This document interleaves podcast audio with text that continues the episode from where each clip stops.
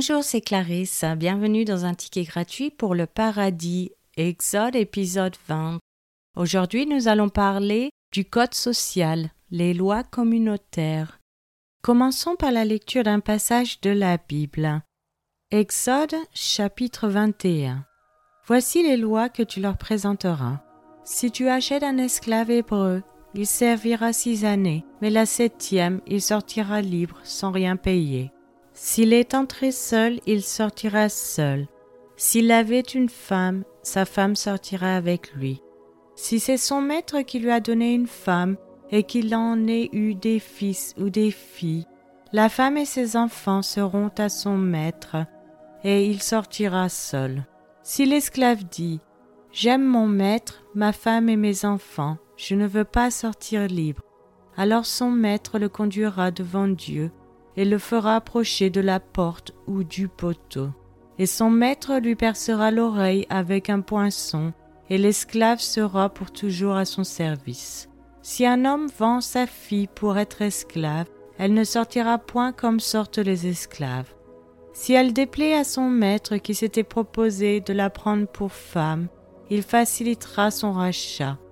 Mais il n'aura pas le pouvoir de la vendre à des étrangers après lui avoir été infidèle. S'il la destine à son fils, il agira envers elle selon le droit des filles. S'il prend une autre femme, il ne retranchera rien pour la première à la nourriture, aux vêtements et au droit conjugal. Et s'il ne fait pas pour elle ces trois choses, elle pourra sortir sans rien payer, sans donner de l'argent. Celui qui frappera un homme mortellement sera puni de mort. S'il ne lui a point dressé d'embûche, et que Dieu l'ait fait tomber sous sa main, je t'établirai un lieu où il pourra se réfugier. Mais si quelqu'un agit méchamment contre son prochain, en employant la ruse pour le tuer, tu l'arracheras même de mon autel pour le faire mourir.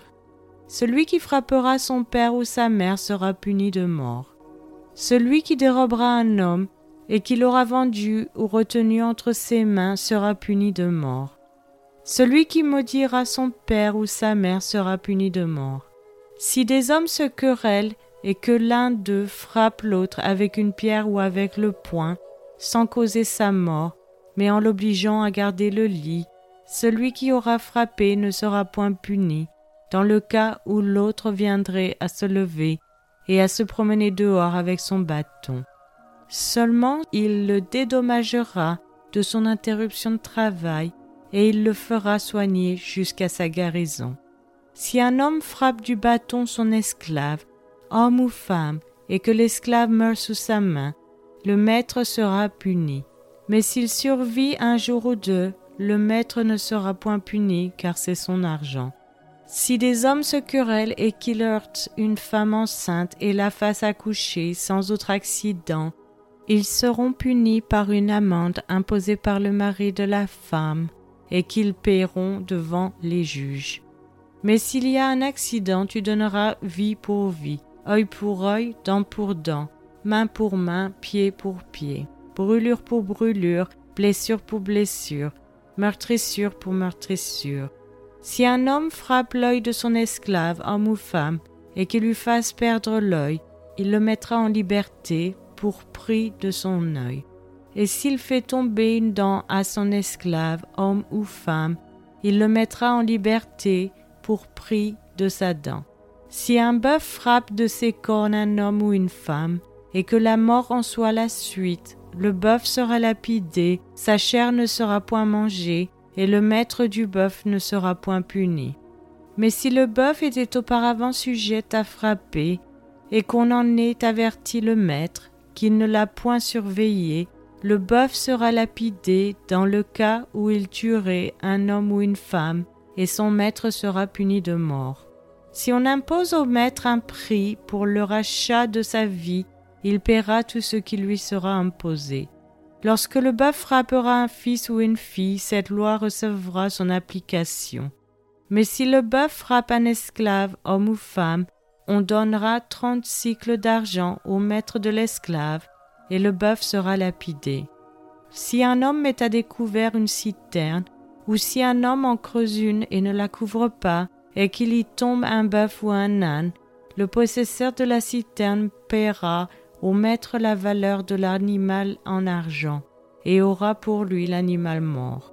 Si le bœuf d'un homme frappe de ses cornes le bœuf d'un autre homme, et que la mort en soit la suite, ils vendront le bœuf vivant et en partageront le prix, ils partageront aussi le bœuf mort. Mais s'il est connu que le bœuf était auparavant sujet à frapper, et que son maître ne l'ait point surveillé, ce maître rendra bœuf pour bœuf, et aura pour lui le bœuf mort. Passons à l'étude de ce passage. Dans le verset 2, nous avons Hébreu. Abraham, le père du peuple hébreu, est le premier personnage biblique à être appelé un hébreu, habituellement un terme ethnique dans la Bible. Il était normalement utilisé par les non-israélites dans un sens désobligeant. En dehors de la Bible, les personnes connues sous le nom de Abiru, Apiru, un mot probablement lié au mot hébreu, sont désignées comme une classe sociale sans propriété, dépendante, immigrante, étrangère plutôt que comme un groupe ethnique spécifique. Des descriptions négatives en sont données dans les lettres d'Amarna, tablette d'argile trouvée en Égypte. Ensuite, nous avons la septième, il sortira libre. Les serviteurs de l'Éternel ne doivent pas être les esclaves perpétuels de personne, voir Exode chapitre 20 verset 10. Mais le septième jour est le jour du repos de l'Éternel ton Dieu.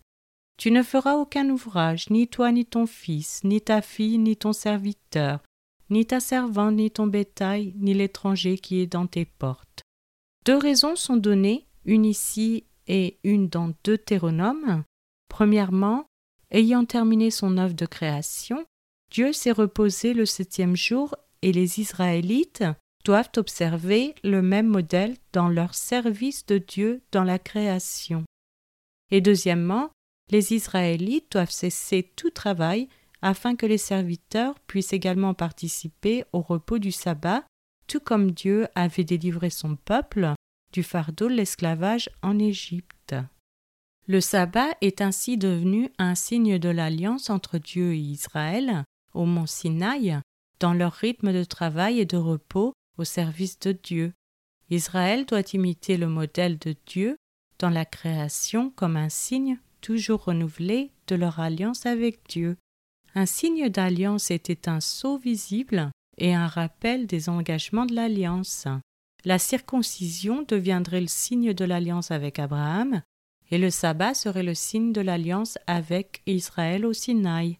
Toujours dans Exode chapitre 21 versets 23 à 25, donc là voir Deutéronome chapitre 19 verset 21, tu ne jetteras aucun regard de pitié, œil pour œil, dent pour dent, main pour main, pied pour pied. La soi-disant loi du talion, comme le montrent ces contextes, visait à limiter la peine en fonction du crime. En impliquant la loi de l'amour, Jésus a corrigé l'incompréhension populaire de la loi du talion. À voir dans Matthieu chapitre 5 versets 38 à 42, vous avez appris qu'il a été dit œil pour œil et dent pour dent. Mais moi, je vous dis de ne pas résister aux méchants. Si quelqu'un te frappe sur la joue droite, présente-lui aussi l'autre. Si quelqu'un veut plaider contre toi et prend ta tunique, laisse-lui encore ton manteau. Si quelqu'un te force à faire un mille, fais-en deux avec lui. Donne à celui qui te demande et ne te détourne pas de celui qui veut emprunter de toi. Cela représente une déclaration de principe. La peine est d'adapter le crime, pas de l'excéder. Un œil ou une dent n'était pas nécessaire, et il n'y a aucune preuve qu'une telle peine ait été imposée. Une loi similaire sur le talion se trouve dans le code d'Amurapi, qui semble également ne pas avoir été littéralement appliqué. Le Christ, comme les pharisiens intermédiaires, école de Hillel, s'est opposé à une utilisation extrémiste de ce principe judiciaire pour excuser la vengeance privée, comme par les pharisiens stricts, école de Chamaï. Dans le verset 30, nous avons si on impose au maître un prix. Si la famille de la victime est disposée à accepter une rançon au lieu d'exiger la peine de mort.